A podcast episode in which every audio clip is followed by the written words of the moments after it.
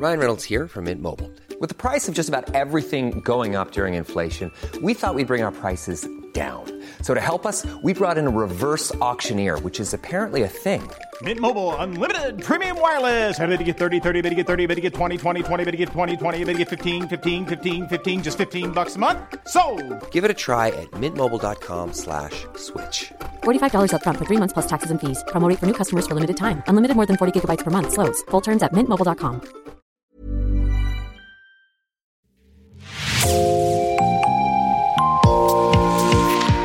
Bonjour et bienvenue dans l'actu dans la poche, le podcast quotidien d'actualité du Grand Sud-Ouest, signé Podcasting.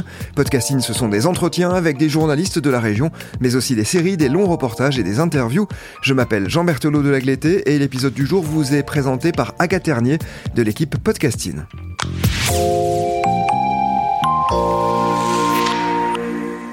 Vivre dans une maison autonome. Épisode 2. Ils ont tout quitté il y a dix ans pour construire une maison autonome dans le village de Saint-Sève en Gironde. Amélie Bourcard et Philippe Éveillot ne voulaient plus de la vie qu'ils avaient commencé à construire.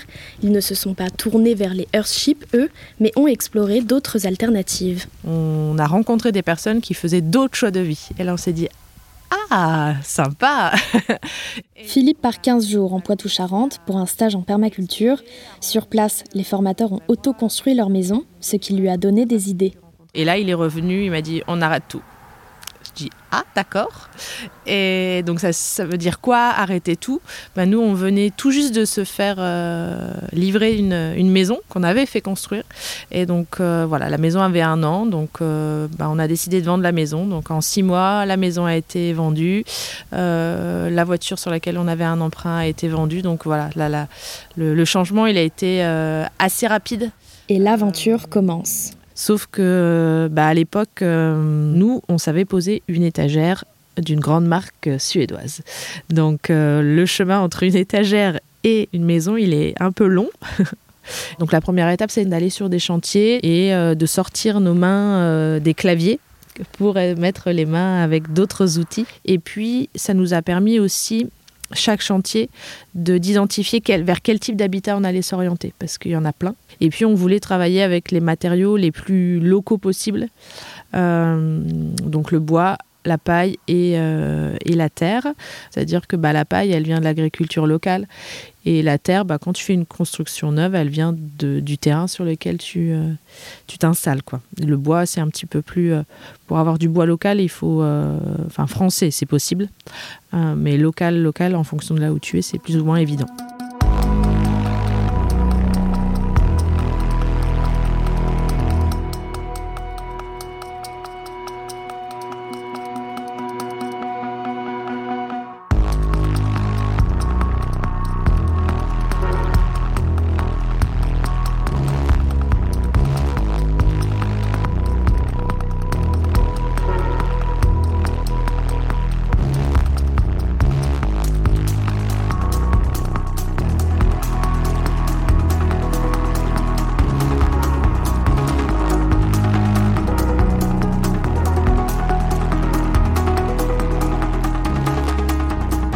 Une fois les matériaux choisis, se pose le problème de la construction. Faire appel à des artisans ou autoconstruire, le choix s'est imposé à eux. À l'époque, euh, ça va un petit peu mieux maintenant, mais trouver des artisans qui puissent, euh, puissent t'aider à mettre en œuvre ces, ces projets. euh, la paille, on en était au tout début, hein, donc bah, à part le réseau des autoconstructeurs, il n'y avait pas tant de choix que ça. En fait, il y a dix ans, il n'y avait pas tant de monde que ça. Quoi. Donc c'était aussi de, de dire, OK, ben, s'il n'y a pas de professionnels, ben, on y va, on, est capable de le faire. Quoi. Et ensuite, je pense qu'on avait une volonté forte euh, d'accomplissement personnel, de dire, OK, ben, on va réaliser un projet de nos propres mains. Euh, donc ça, c'était, ça, c'est, ça a été le, le gros leitmotiv, euh, c'est d'être capable de le faire. Et je pense que d'avoir été sur des chantiers avant aussi, euh, ben, on était un peu avide de dire allez maintenant c'est notre tour quoi on y va et on, on le fait et on a envie de dans l'autoconstruction il y avait aussi l'envie de vivre une aventure Mais un parcours aussi semé d'embûches parce que malgré l'euphorie, la réalisation du projet oblige parfois à revoir ses priorités. n'importe quelle petite fantaisie dans l'architecture ça te complexifie très rapidement ton ouvrage. Et donc, on est parti sur quelque chose de très simple. Une maison orientée plein sud et euh, avec, euh, avec un rectangle, ce qui, dans la démarche du permis de construire, facilite aussi les choses. Mais c'était plus dans comment on allait pouvoir réussir à mener à bien ce projet jusqu'au bout, euh, rester ensemble dans la famille. En autoconstruction, à l'époque, un couple sur deux se séparait. Voilà, donc euh, c'est quand même pas anodin. On se dit mince, on va démarrer une, aventure et puis peut-être qu'à la fin on sera plus ensemble. donc c'est dommage. Bon, ce qui est cool, c'est que dix ans après, on est encore là, donc euh, ça c'est chouette.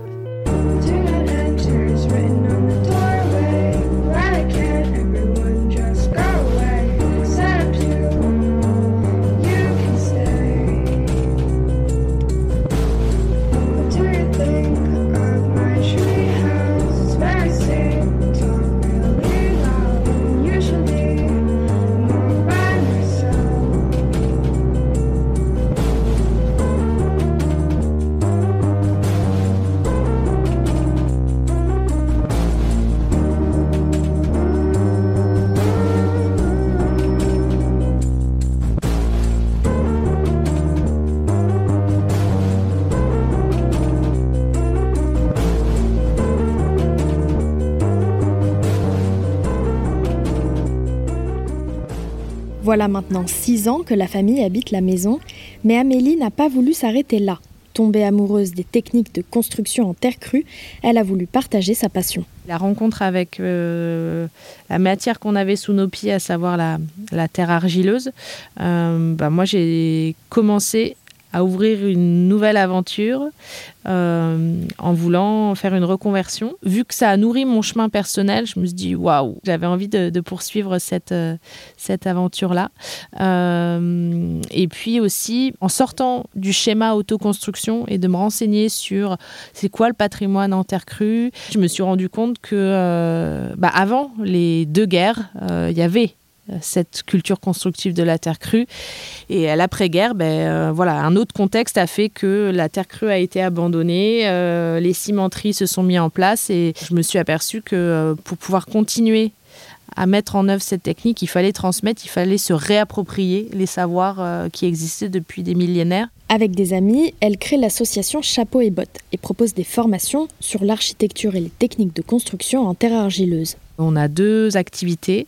Euh, une activité chantier. Des particuliers nous sollicitent pour des travaux intérieurs. Euh, et on va les accompagner. Donc, on va aller chercher la terre avec eux, on va les aider à comprendre comment on peut la mettre en œuvre et on va venir les former sur leur lieu de vie. Et l'autre partie de l'activité, c'est des euh, formations que l'on fait à destination des architectes, des lycéens euh, en formation pro, euh, des étudiants en design et également on aimerait euh, s'adresser à des collectivités publiques parce que je pense que c'est important aussi que le, citoyen ou les citoyennes puissent voir et toucher et vivre dans des lieux. Et je pense que c'est aussi grâce aux collectivités territoriales qu'on peut permettre d'intégrer la terre crue dans des lieux publics pour qu'il y ait une prise de conscience sur tous les avantages du, matériau. Pour moi, la terre crue, dans le contexte euh, actuel, c'est une vraie solution. D'une part, c'est un matériau qui est sous nos pieds qui est partout dans le monde. Euh, et puis, euh, d'un point de vue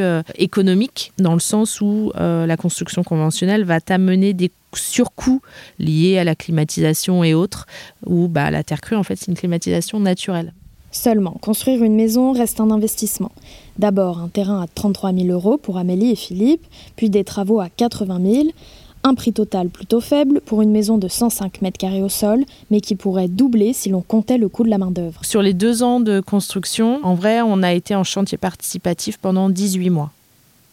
Euh, sur ces 18 mois, tous les jours, on a été euh, en moyenne 8 personnes. Donc je vous laisse faire le calcul de, euh, on va dire, des journées de 7 heures avec des personnes, on va dire, payées au SMIC. Euh, bon, bah voilà, la, maison, euh, en vrai, si je rajoutais tout le temps que je valorisais des personnes qui sont venues nous, nous aider, je pense que la maison aurait plutôt coûté le double. Vous venez d'écouter le deuxième épisode d'une série consacrée aux maisons autonomes, un podcast d'Agathe Ternier. Dans le prochain épisode, vous entendrez Arnaud.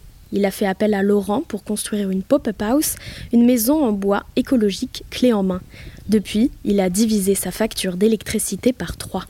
Merci Agathe Ternier, c'est la fin de cet épisode de podcasting, merci de l'avoir écouté. Réalisation Olivier Duval, rédaction en chef Anne-Charlotte Delange, production Clara Echari, Myrène Garaïco-Echea, Inès Chiari, Raphaël Larder et Marion Ruot, coordination éditoriale et programmation musicale Gabriel Taïeb, iconographie Magali Marico. Retrouvez-nous chaque jour à 16h30 sur toutes les plateformes d'écoute. Podcasting, c'est l'actu dans la poche.